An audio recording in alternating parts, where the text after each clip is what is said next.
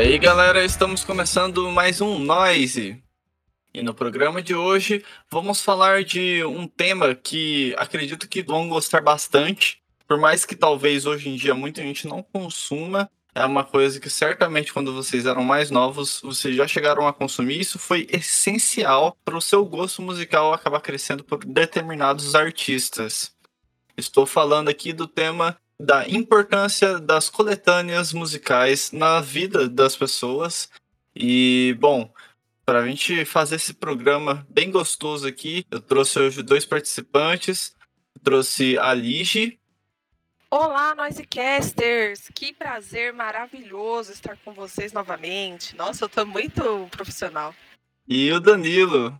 A cor dessa cidade sou eu. O canto dessa cidade é meu, eu. Voltei. Sério, às vezes eu fico impressionado com o repertório desses dois de começar um programa. É impressionante. É incrível. E, bom, gente, antes da gente começar esse programa, como vocês já estão acostumados, a gente sempre vai pedir para que vocês sigam o arroba Underline no Instagram. É lá onde a gente sempre atualiza quando tem episódios novos. É lá onde a gente interage melhor com vocês e sabe, inclusive, quais artistas vocês querem que a gente traz no programa. E, né, apenas um fato a mais para vocês seguirem é que a partir dessa semana que a gente está gravando, a gente começou a soltar challenges novos, ou seja, desafios novos, né? E foi uma coisa que quando a gente soltou a primeira vez ano passado, muita gente foi atrás do Noisecast, porque acaba sendo realmente divertido, não só de fazer os challenges, mas também acompanhar lá o gosto da galera nos stories do Nice Cash. Então, se você também gosta de desafios e challenges da vida aí do, do Instagram, vai lá. A gente deixou até na, no feed inicial como destaque lá os challenges para você também acabar acompanhando. E se quiser fazer, marcar a gente, a gente sempre reposta, enfim. Quem quiser também siga arroba Bruno Fonseca XX para ver mais conteúdos pessoais meus. E agora também, Lige, passa isso fazer isso pra galera. Olha aí, finalmente eu vou passar as minhas redes aqui no Noise. Finalmente passando o arroba do meu Twitter, que agora eu tenho. Olha só! Talvez eu não use muito, talvez, mas eu tenho. Então o meu Twitter é LigianaX, para combinar com todos os X que tem nesse programa, nesse, nessa empresa que a gente trabalha. E o meu Instagram é ligiana underline. Por favor, falem comigo. Se eu vou responder imediatamente, aí é outro caso. E Danilo, também passa isso às vezes pra galera. Vocês poderiam perguntar, ah, qual é o seu Twitter? Não memorizei ainda. Mas o meu, o meu Instagram, lá vai estar todas as redes sociais no, na bio, que é danilo.c97. Pode ir lá que vai ter Twitter, eu vou atualizar, colocar Twitter, é, o outro Instagram de fotos, é, link para Facebook. É isso, galera. Então, sigam lá cada um nas suas redes. E agora, então, vamos começar a falar um pouco melhor, né? Dessa, desse tema que a gente separou aí, a importância das coletâneas musicais. E, bom, gente, a gente acabou, né, começando a ter essa ideia de programa, assim, né? A Lige e o Danilo falaram de um artista para mim e tal, né? Aí eles falaram que, ele, que eles estavam gostando muito de acompanhar, principalmente por uma coletânea, né? Porque eles não conhecem, não conheciam ainda tão bem o artista assim a ponto de pegar discos inteiros para acabar consumindo.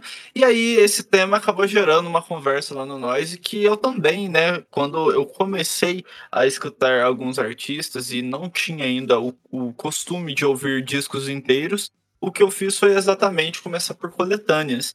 E isso foi essencial desde quando eu comecei a ouvir música, né? É, tinham bandas que eu acabei consumindo que, nossa, fizeram toda a diferença quando eu peguei um Greatest Hits, que é meio que uma das coisas mais famosas, os discos de Greatest Hits, para conhecer os artistas. E assim, tanto desde o Red Hot Chili Peppers, por exemplo, foi uma banda que eu acabei consumindo muito no início por conta disso. É, assim, também tem aquelas coletâneas, né, de jogos, de filmes, de trilhas sonoras, que, querendo ou não, é meio que uma coletânea ali de certo tema, no caso, seja filme, série, enfim. Que também acredito que foi essencial. Fora que o Brasil sempre foi um local que consumiu muito esse tipo de, de disco, né? Como se fosse uma coletânea. Isso daí vocês vão pegar de até temas de novela, por exemplo, quanto foi famoso há uns 10, 20 anos atrás ter aqueles discos que eram cheios de, de músicas que tocavam durante a novela, enfim. A gente vai acabar dissecando bastante sobre isso. E Danilo e Lígio, vocês que sabem aí, se quiserem citar um desses artistas que foi meio que o tema inicial para a gente começar a conversar sobre falar sobre coletâneas aí, fiquem à vontade. Então, é muito legal a gente gravar esse programa de coletâneas, como você disse, pelo menos na minha infância, minha casa era cheia de coletâneas.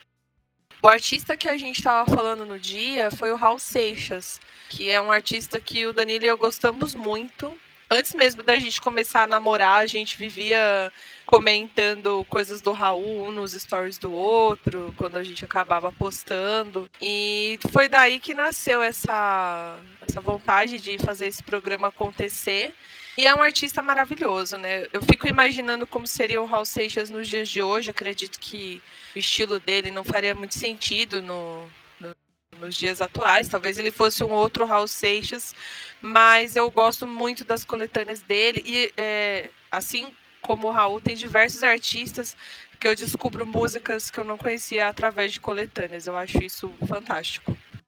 E vale a pena falar que o Raul ele tem não só uma, né? Tem várias coletâneas. Às vezes você pega uns discos, acha que é da discografia oficial, aí olha atrás é, é, é simplesmente uma coletânea. E eu acho que, que puxou o papo assim recente foi a linha que existia antigamente da Novo Milênio, né? Que eles faziam um apanhado de vários artistas, independente do estilo. E toda casa tinha um CD desse, sabe? Lá em casa Verdade. tinha. Em casa tinha do Padre Marcelo, do Raça Negra e um outro aí que eu vou citar durante o programa. Bem aleatório mesmo, sabe? Então é bem bacana. Pois é, Danilo. Inclusive, agora que você citou esse Millennium, me veio até aqui na cabeça, cara, que na minha na casa dos meus avós tinham muitas coletâneas dessa Millennium, inclusive uma aí que eu vou desenterrar pra caramba também, que é do Maurício Manieri. Sim, Nossa. Maurício Manieri tinha uma coletânea da Millennium e inclusive tava lá em casa. Eu lembro certinho de ver essa coletânea lá. o, o grande crush aí dos anos 80? Sei 90, 2000. 2000. É, então, pois é. Agora que você falou milênio, já, já me veio até o cheiro dos CDs. Aquele cheiro de encarte. É, exatamente. Era uma capinha safada, mano. Não vinha nem as letras, era uma capinha safada. Sim, cara, mas... esse beco, não era? É. O cara que criou esse novo milênio, fica aqui o recado. Que capinha safada, hein? mas, ó, eu, se eu não me engano, é, esse, essa coletânea da Millennium, ela era uma capa branca que tinha um artista na capa e tudo os detalhes meio que em azul. E com o passar dos anos, ela foi se atualizando, galera. Ela tentou se manter atual. Aí, de, depois de uns anos, é, inclusive alguns artistas eles colocaram lá no meio dessa coletânea, tipo Charlie Brown Jr. Se vocês pesquisarem, tem uma coletânea da Millennium que é do Charlie Brown Jr. E que inclusive o Charlie Brown é cheio das coletâneas, mas por exemplo, essa daí é uma boa também para para quem queira conhecer a, a banda por coletânea. E aí essa, essa nova, esse novo encarte, vamos colocar assim, da Millennium, é um encarte todo verde água com o nome do artista e o artista do lado, assim. Enfim, são apenas algumas memórias afetivas que eu tô citando aqui sobre a coletânea Millennium. Para quem ficou meio perdido nessa capa aí, pesquisa no Spotify Millennium e vai aparecer o do Zeca Pagodinho nessa capa atual aí que o Bruno tá falando. Da hora. Era muito comum a gente. Nós não estamos sendo patrocinados, mas poderíamos. É, nas lojas americanas. Que a gente ia lá. Tinha aqueles guiche, aquelas gôndolas, uns negócios de, de CD, e tinha lá a coletânea Millennium 10 reais, 12 reais, Verdade. ou se levava dois pelo preço de um. Putz, vários, vários. Pois é. Saudades Museu do CD que faliu lá em Diadema. Era a melhor loja de comprar CD. Olha aí, não sabia nem dessa existência, hein? Mas isso que a, a Liz falou é real. Eu lembro que a primeira vez que eu vim morar em São Paulo, acho que era 2009 ou 2010, enfim. Eu lembro que eu nunca tinha ido numa loja americanas, porque só tinha em capital, né, no caso. E aí eu lembro que, que tinha essa, essa parte de CDs, era gigantesca, e tinha uma parte que era só de coletâneas. E, poxa, lá tinha, enfim, incontáveis artistas com suas coletâneas. Era, era um, uma forma de consumir bem popular mesmo no Brasil. E, enfim, o Danilo acabou citando aí também o Zeca Pagodinho. É outro que eu também consumi. É, minha família ela tinha exatamente os, os CDs da Millennium com a carreira do, do Zeca Pagodinho lá. Enfim, minha avó, principalmente, eu lembro que colocava bastante para tocar. E, né, só esses exemplos aí do quanto as coletâneas, de certa forma, foram essenciais aí na, na vida do brasileiro. E atualizando, você falou de Charlie Brown, eu comprei um o primeiro CD do Charlie Brown lá, a versão de aniversário. Aí o segundo CD é praticamente a coletânea, só com as melhores do Charlie Brown. Olha aí, tá vendo? Show. E, então, gente, aí com esse tema sugerido aí pela Lige e pelo Danilo, a gente acabou, né, criando essa base aí de informações que eu achei legal de se compartilhar aqui com vocês. E daí a gente selecionou três artistas cada um aí que a gente vai citar que foram essenciais aí para a gente conhecer pela coletânea. E bom, eu vou começar aqui então na, nas minhas citações, gente. E eu vou acabar citando primeiro aqui o, o, a banda que meio que eu comecei a escutar mais antigamente, assim, e que essa coletânea foi essencial, que foi Nirvana com o disco Incesticide. Mas esse disco tem um, um ponto bem peculiar, né? Vamos colocar assim. O Incesticide, ele basicamente é uma coletânea de lados B do Nirvana. É, essa coletânea foi essencial para mim, porque assim, quando era final dos anos 2000, para a gente consumir algumas músicas dos artistas, a gente tinha que ou baixar na internet, e inclusive baixar uma música mais cinco vírus juntos. Vários Horse e Trojan. É, tipo isso. E além disso, a gente tentava focar né, em comprar esses CDs, inclusive é, das americanas, por exemplo, né? Onde tinham coletâneas, porque aí você fazia realmente um apanhado de, de músicas de um artista. E o do Nirvana é bem curioso porque esse Incesticide é uma coletânea de, de lado B que eles foram lançando com singles ou se não umas coletâneas que tinham que juntavam vários artistas pequenos lá do, dos Estados Unidos. E aí o Nirvana acabava participando com uma, duas músicas. E aí esse, esse essa época do Nirvana, né, era em 92, Nirvana tinha acabado de lançar o Nevermind. E aí, antes de eles lançarem um próximo trabalho, eles falaram: Ó, oh, mas a gente precisa de mais tempo e tal. Aí a, a gravadora deles acabou fazendo essa, esse compilado de canções aí. E antes de lançarem o terceiro e último disco de estúdio do Nirvana, o In Utero, eles acabaram lançando esse Incesticide, que inclusive gerou clipes e muita gente acabou consumindo também. Enfim, é, o lado curioso é que tem versão mais, vamos colocar, punkzinha da grande clássica Polly dele, só que no, no caso chama New Wave Polly no Incesticide. E tem Sliver também, que é uma das músicas mais famosas, que acabou ganhando um clipe bem legal, inclusive, na minha opinião, do Nirvana. Esses são só alguns exemplos do, do quanto essa coletânea acabou sendo essencial, principalmente para mim, porque eu lembro que além do, de algumas músicas do Inútero e o Nevermind inteiro, eu consumi muito esse Incesticide eu acabei consumindo primeiro essa versão de Poly e não aquela versão mais calminha que tem no Nevermind. Desde sempre, é, todo mundo gostava muito da Poly, mas eu sempre preferia New Wave Poly, porque eu conheci ela primeiro. Então, quando eu fui ouvir a versão mais calminha dela, eu sempre falei: pô, mas não é tão legal assim.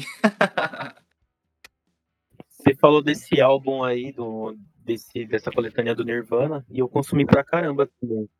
É, você come, começou a descrever e desbloqueou uma memória aqui na minha cabeça. Eu tenho algumas músicas que acho que não tem nem na, nos discos mesmo. Sim, é, então, tem muito lado B nesse disco. É, tem uma também, agora eu não vou lembrar o nome, mas tinha uma que geralmente tipo, batia a cabeça para achar. Aí eu, ah tá, tá na coletânea. Ia lá, pesquisava e escutava. Tenho a impressão de que é uma música chamada Aneurismo, porque você gosta muito dela. É essa mesmo, é essa mesmo. Eu acho essa música muito foda. Sim, ela é ótima. Cara, é interessante saber essas coisas sobre Nirvana, até porque eu não, não gosto de Nirvana, sinto muito informar a todos os ouvintes aí. Nada contra, assim, eu só não curto o som, admiro, assim, toda a trajetória da banda. Mas é legal saber disso, eu nunca pensei numa coletânea do Nirvana. Bacana. Vai que me conquistasse essa coletânea, seria interessante. Olha aí. Improvável, mas seria interessante. Improvável, porém, né? Quem sabe?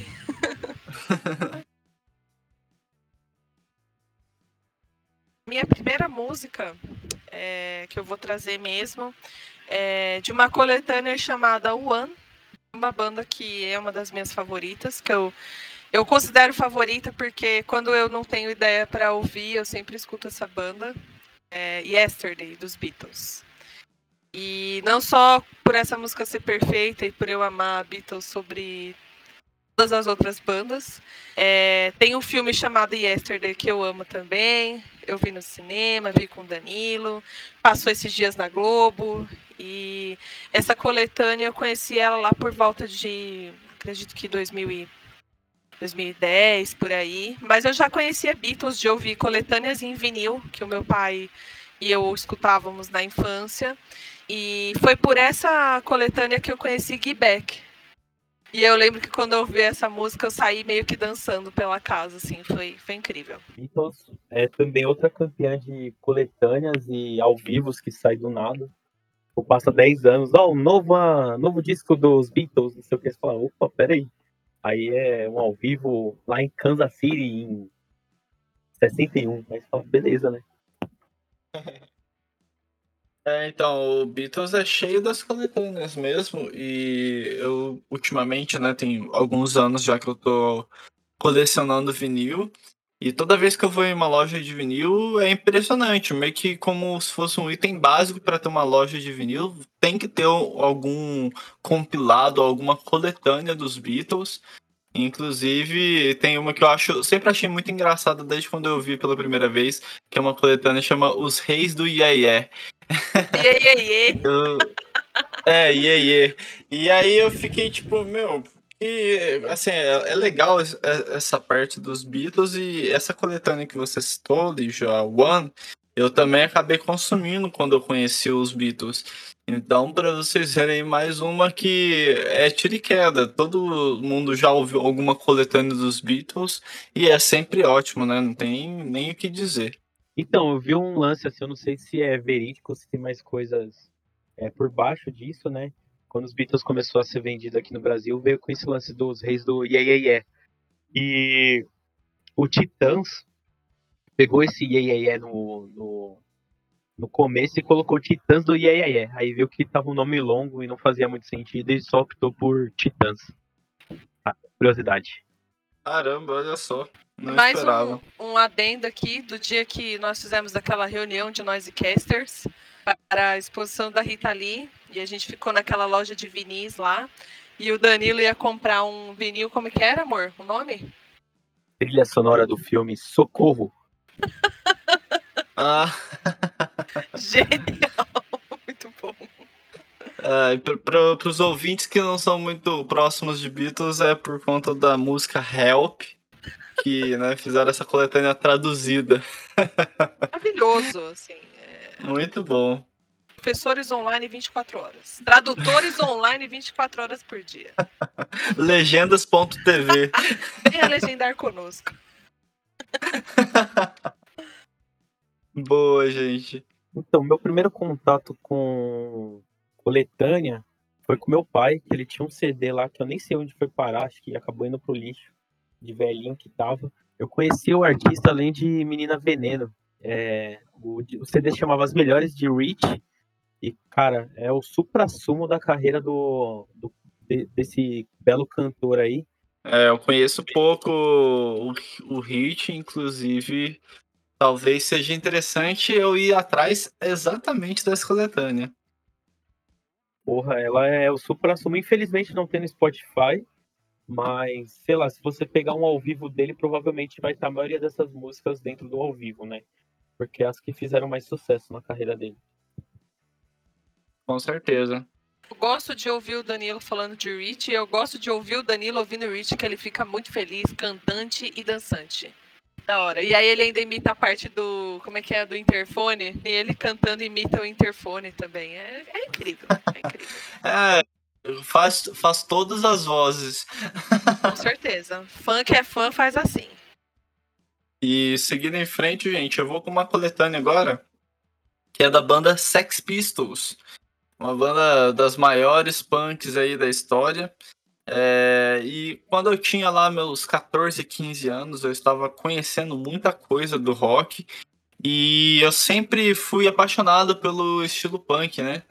E uma das bandas que eu acabei consumindo, igual eu já tô puxando, né, foi o Sex Pistols. E eu comecei com uma coletânea, que inclusive eu só fui saber que era uma coletânea anos depois. Para mim, aquele era o disco oficial da banda. Mas, enfim, a coletânea se chama Kiss Tease. E aí é, é, bem curioso, né, no caso, que o disco do Sex Pistols já tem, né, meio que quase todas as músicas que eles lançaram na história. Só que essa Kiss Tease, ela tinha exatamente as mesmas músicas do único disco de estúdio dos, do Sex Pistols, com algumas extras, né? Tipo My Way, que é uma música do Sid Vicious, solo no caso. E, enfim, por conta disso, né? Eu lembro que na época eu consumia e falava, não, esse daqui é o disco oficial, né? E tal, do, do Sex Pistols. E, nossa, aquilo ali para mim foi basicamente uma. realmente uma coletânea do punk. Eu acabei conhecendo o Sex Pistols muito, consumi muito naquela época. Hoje em dia eu ainda consumo algumas poucas coisas, mas é porque, enfim, milhões de bandas para ouvir, eu acabo deixando um pouco de lado, mas é, foi uma banda essencial para eu acabar consumindo tudo dentro do punk que, que veio a partir dali, naquela mesma época, enfim. Sex Pistols eu conheci pelo famigerado Tony Hawk que praticamente era uma coletânea. Enquanto você jogava o, o, o famoso jogo, rolava vários clássicos ali do hardcore e punk. É, então, aí, tá vendo? É, é, mais uma coletânea, inclusive, né? O Tony Hawk, qualquer outro jogo aí desses clássicos também tinha essas playlists que eram umas coletâneas muito boas para se ouvir enquanto jogava. Eu fiquei imaginando, né, também não sou uma grande conhecedora barra consumidora de punk, mas você falando isso, eu fiquei lembrando de uma coisa que eu sinto até hoje. É, o meu pai, ele fazia muitos compilados em fita cassete, né? É, porque a vitrola, ela não ficava dentro de casa, ela ficava lá na garagem. E a minha mãe já não tinha muita paciência para ouvir disco, e o meu pai fazia muita fitinha e vários compilados. E aí eu não sei vocês, de tanto ouvir coletânea, quando você escuta a sequência da coletânea e você vai escutar o álbum que tem essa música, você não fica esperando a próxima ser a da coletânea? Eu sempre fico com essa sensação. Sim, verdade. Acontecia isso mesmo. Acontecia e acontece. é, então, e agora que você citou isso do, da, da fita, né, no caso, eu lembrei que uma vez eu acabei consumindo, uma das primeiras vezes que eu consumi o Raul Seixas, voltando né, no Raul Seixas, que eu lembro que era num toca-fitas de um carro de um amigo da minha mãe, onde estava tocando algumas músicas do Raul Seixas, e aí depois de um tempo fui descobrir que eram uma dessas coletâneas das melhores do Raul Seixas. E, enfim, é só mais um adendo aí do Raul Seixas, o quanto as coletâneas são importantes, inclusive para os rock nacional. Ela, esse álbum, esse disco, ele se tratava de uma coletânea, né? Interpretada pelo Johnny Rivers, que eu gosto demais, muito, muito mesmo.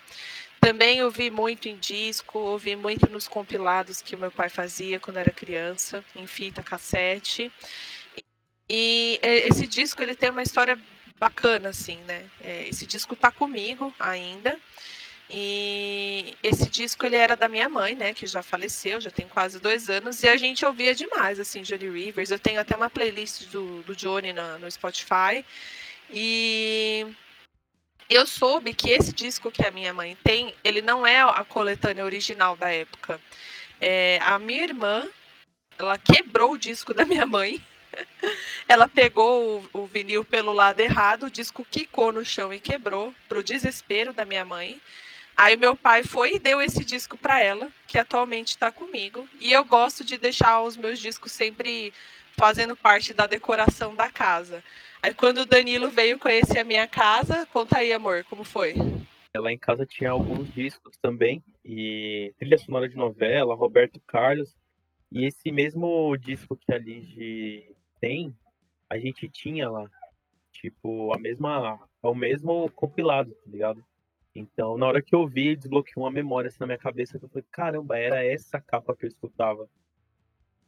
Então, foi isso, assim, tipo, eu tive o mesmo.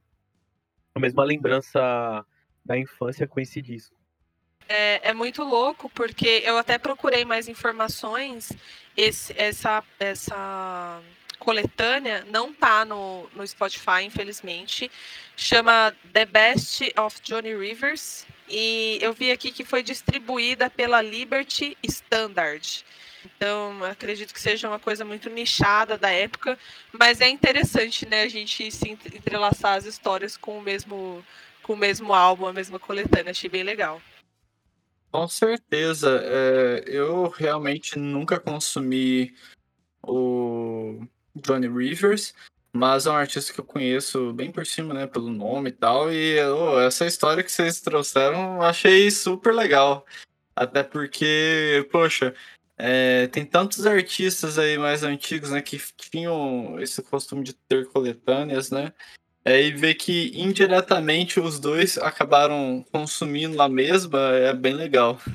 É, então, e tem uma curiosidade sobre o Johnny Rivers, é, não sei se vocês se lembram de quando o YouTube começou a fazer bastante. Quando a gente começou a usar o YouTube, né? Eu lembro que eu comecei a consumir muito vídeo de artista, de clipe e tal, e de show no YouTube lá para 2006. Que não existia canal no YouTube naquela época, né? Era um depósito de vídeos. E é, eu falei assim: caramba, eu gostando do Johnny Rivers, quero ver um, um vídeo dele aqui. Gente, aí eu fiquei chocada, porque na minha concepção, o Johnny Rivers era um artista negro. Eu não achava Gente. que ele fosse branco. aí você pergunta, por que, que a Ligiana, criança, acreditou nisso? Porque eu nunca tinha visto ele. Aí eu lembro que nesse dia na Lan House eu ficava, gente, e esse cara fazendo cover do Johnny Rivers? Cadê o Johnny Rivers de verdade? Aí depois eu me liguei que era o cara. Foi muito engraçado eu concebi a imagem dele vendo o Faustão, uma vez que ele. Ele foi tempo. com uma guitarrinha vermelha, um violão vermelho, Isso. eu lembro. Eu lembro disso aí. Fantástico. Olha aí, esta fera. Literalmente. É, tem outro disco que a Ligia tinha um igual ao meu, que é o Último Romântico, do Lulu Santos, que é uma bela coletânea. Se você quer apresentar para o seu amiguinho, ah, você não sabe o que é Lulu Santos? Escuta essa bagaça aqui que você vai sair fãzaço, cara. Só a sequência aqui tem é, o último romântico, tempos modernos, tudo azul, certo alguém, é, de repente Califórnia, também, tipo só as classiqueiras. É, é muito bom esse disco. É, deixa eu ver aqui a data dele, um momento, ver se tem a data dele aqui. É um disco de 83 e, e soa como novo, né? Porque Lu Santos é mais atemporal que.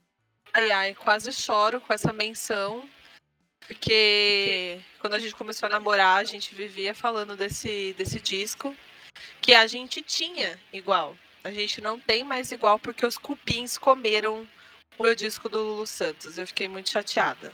É triste isso do, dos cupins, mas eu achei bem legal é, que, inclusive, o Lulu Santos em si, né, é um artista que mega importante e relevante durante todas as décadas. E hoje em dia muita gente meio que tem ele apenas como jurado do The Voice, mas a, a carreira que ele construiu foi incrível. E essa daí é uma da, um dos grandes clássicos dele aí, né? Então, bela indicação do Danilo, até para as pessoas conhecerem um pouco mais desse grande artista nacional. E Lulu, se você tá escutando, manda um disco novo pra Lígia, por favor. Por favor, cara. E olha, mais uma curiosidade, né? Antigamente existia na, na, na, como é que fala? Rede FM, amor? Você que é profissional da rádio, do, da área? Rede FM? Existia uma rádio chamada é, Rádio Cidade. E que era a frequência era 96.1. E depois essa rádio mudou de nome para Rádio Sucesso, também na mesma frequência. E hoje nessa frequência é a Band News, se eu não me engano. E a minha irmã ouvia demais a Rádio Cidade, a Rádio Sucesso, e ela era aquela ouvinte que ligava, sabe? Para participar do, dos programas, para ganhar brinde. E teve uma vez que ela ligou tanto que ela ganhou uma coletânea do Lulu Santos, um CD. Olha legal. só. e foi por isso que eu conheci o artista. Não, mas isso é bem legal mesmo, Liv. E até me desbloqueou uma memória que antigamente as pessoas realmente ligavam bastante para as rádios. Eu lembro até que era final dos anos 90, mais ou menos, ali. Eu tinha uns 5 anos.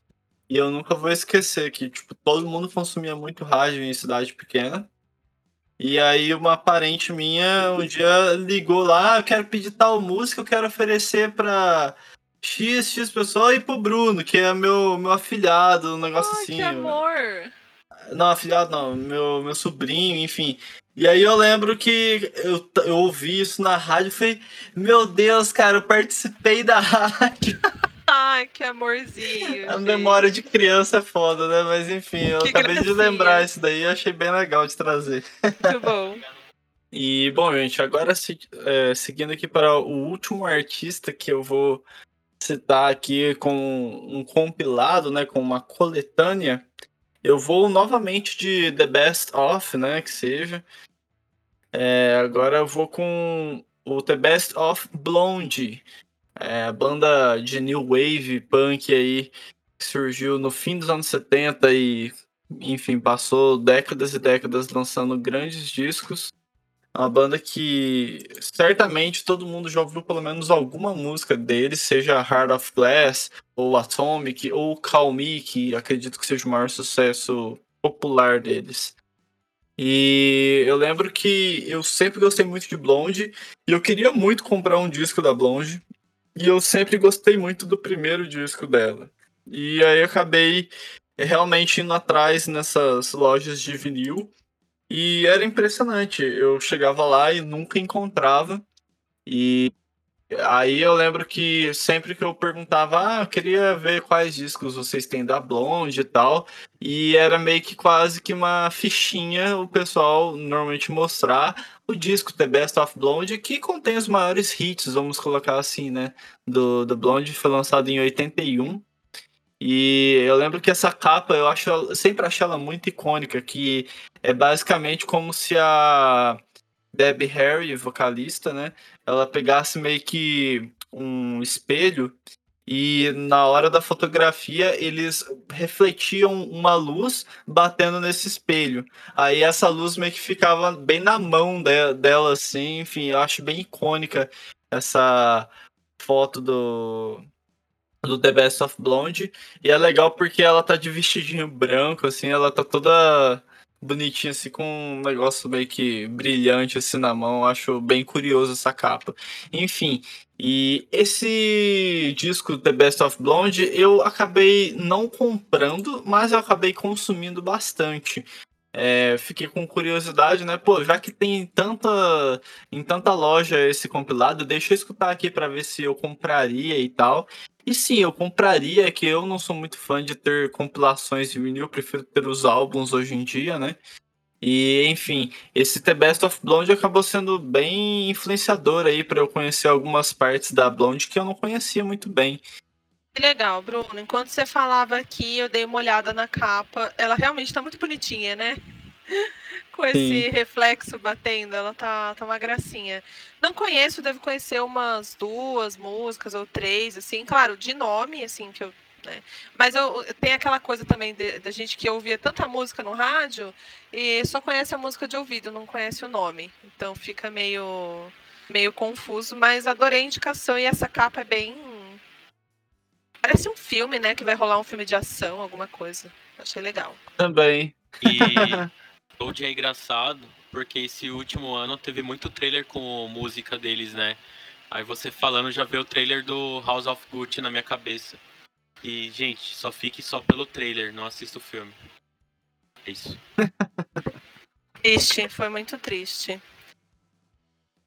Bom, ainda bem que pelo menos da minha parte o, o filme lá do Gucci, eu olhei assim e falei, puta, parece que é só um filme com atores bons. E pelo que a Ligia e o Danilo já me contaram aí nos bastidores do Noisecast, realmente é um filme decepcionante. É muito triste, cara. E, e, assim, só um parêntese do parêntese, né? Que tava o Danilo e eu conversando. É, a Lady Gaga, ela é uma artista incrível. A gente já falou dela aqui no Noise. E o filme Nasce uma Estrela merece, merece tudo que ganhou. Só que, infelizmente, a Lady Gaga não, não teve seu brilho é, aumentado no House of Gucci. Ficou muito mal, muito mal dirigida pelo Ridley Scott. Tá automática. E é, a gente fala que o Ridley Scott gastou mais tempo fazendo o, último duelo do que Casa Gucci. Então, infelizmente, a nossa Gaga não, não, não tá concorrendo Gaguejou. nem ao, Não tá concorrendo ao Oscar. E os fãs que ficam fazendo campanha no Twitter assistiu o filme. Ah, Lady Gaga no Oscar. Foda-se. que revolta. Ai, gente. Trazendo aqui a minha última música desse programa muito incrível, que eu acho que de tão tantas curiosidades e tantas coletâneas, a gente poderia até fazer uma parte 2 futuramente.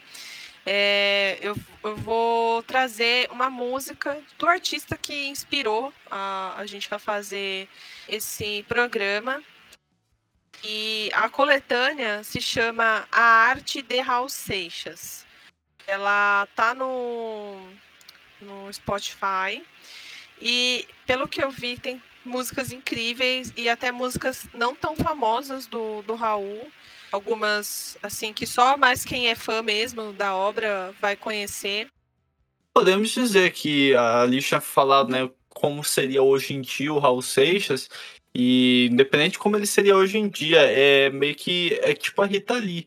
É, são artistas que foram essenciais naquela época e que certamente influenciaram todas as bandas que veio depois deles. Então, assim, é só o peso aí de um grande artista nacional que o Brasil tem. E você falando aí do peso, é, eu fui no show do Vivendo do Ócio que o Figueiroas cantou Raul. Muito foda. Cantou Tu és o grande amor da minha vida. Ah, que lindo. Legal. Agora é minha vez de citar Novo Milênio, novamente. É, um CD da Sandy Júnior, que marcou minha infância, que eu conheci, tipo, carreira toda da Sandy Júnior. E esse disco foi muito importante para mim na infância, porque eu escutava ele completo, sem pular a música. E tinha uma música lá que eles cantavam com o Chitãozinho Chororó, que eu me apresentei na, no prezinho quando era pequeno, pro prefeito Felipe, que é o prefeito que tá agora em Diadema. E, nossa, tinha Dig Dig Joy, Dig Joy Popoy, tinha Maria Chiquinha, tinha. Mano, muita música. E entre elas, Era Uma Vez, com Toquinho. Achava essa música muito foda. Olha aí, Era Uma Vez, então. É, pô, o Sandy Júnior é uma dupla que, pô, se você foi vivo nos anos 90 e início dos anos 2000, se você não consumiu, você não tava no Brasil. Porque era meio que, tipo, todo fim de semana eles apareciam em algum lugar. E se não apareciam em forma de, de cantar suas músicas, era na, naquele seriado que tinha do Sandy Júnior. Vocês lembram dessa época? Era, acho que domingo à tarde que passava. A gente, esses dias, estava assistindo na Globoplay. Gente, eu queria falar que eu sempre falo da Globo, que eu tenho esperança de que um dia eles patrocinem esse podcast. Mas a gente assistiu um documentário, né, sobre Não Sandy. Júnior. Só vimos o primeiro episódio e o segundo. A gente precisa terminar, mas foi muito nostálgico porque também a gente assistiu o primeiro episódio da série Sandy Júnior e a gente entendeu como foi a ideia do programa, vimos um pouco do, do piloto e eu sou muito sus, é, suspeita para falar de Sandy Júnior porque eu gosto e eu sei todas as músicas até hoje e eu sempre escuto e o meu álbum favorito é uma coletânea também que é o acústico MTV Despedida de Sandy Júnior. Eu acho aquele álbum muito bem construído e as gravações, as imagens são perfeitas. E uma curiosidade de casal aí é que às vezes a gente tá aqui sem fazer nada, coloca Sandy Júnior e fica os dois cantando. É verdade. Olha aí. Legal, gente. E, bom, isso daí é- foram então algumas das coletâneas que foram essenciais aí pra gente do Noise Cash. É, igual a Liz falou, é um programa que daria tranquilamente pra gente fazer uma parte 2 aí, porque o que não falta é coletânea e principalmente o brasileiro consumiu muitas coletâneas. Então, Pra quem né, tá escutando aqui até o final, quero pedir para que vocês vão lá nos comentários da postagem no Instagram desse programa e comente qual a coletânea ou compilado ou melhores do artista assim que vocês acabaram consumindo e que vocês acham legal de citar. Quem sabe também não bate aqui com algum dos nossos apresentadores do Noisecast. Acredito que todo mundo vai gostar bastante de saber um pouco mais sobre isso. Falando em coletânea, lembra do clipes animados? Pode ser considerado uma coletânea? Tinha o Final Fantasy, luta- Dragon Ball lutando, aí começava a subir a música e era Charlie Brown. A gente pode escolher melhor a vida. Era DVD. Aí quando você É, eu lembro. aparecia o a, nove- a noiva cadáver, aí começava a tocar aquela se me bem agarrado com ela, você para que é briga, tá ligado? Clássico da minha infância. É, aque- aquele lá era um compilado de todos os artistas da, populares da época, eu lembro Nossa. também muito bem. Eu assistia muito e é engraçado, né? Como qualquer música com um clipe tocando no fundo acaba ficando mais interessante, pra, pelo menos para nossa geração, que é um pouco mais antiga. Sim. Liz, Danilo, valeu demais pelo programa de hoje. Se despedem aí. Muito obrigada pelo convite. É sempre um prazer fazer parte desses programas e eu gosto muito porque eu sempre tenho boas histórias para contar. E assim, eu amo, né, o Noisecast. Vou fazer uma tatuagem. Obrigado aí, Bruno, por me chamar para participar. É, eu sempre gosto de fazer as coisas aí do Noisecast, participar ativamente. Você pode chamar para fazer um Noisecast de forró que eu estarei aí. E é isso. E é isso então, galera. A gente vai ficando por aqui em mais um Noise. Obrigado a você que escutou até o fim. Valeu, Lígio Danilo, foi muito legal. Sigam lá, Oba. arroba Noisecast Underline. Sigam o arroba Bruno Fonseca XX para me seguir. E logo a gente volta aí com mais programas fodas. Um abraço e fui! Tchau!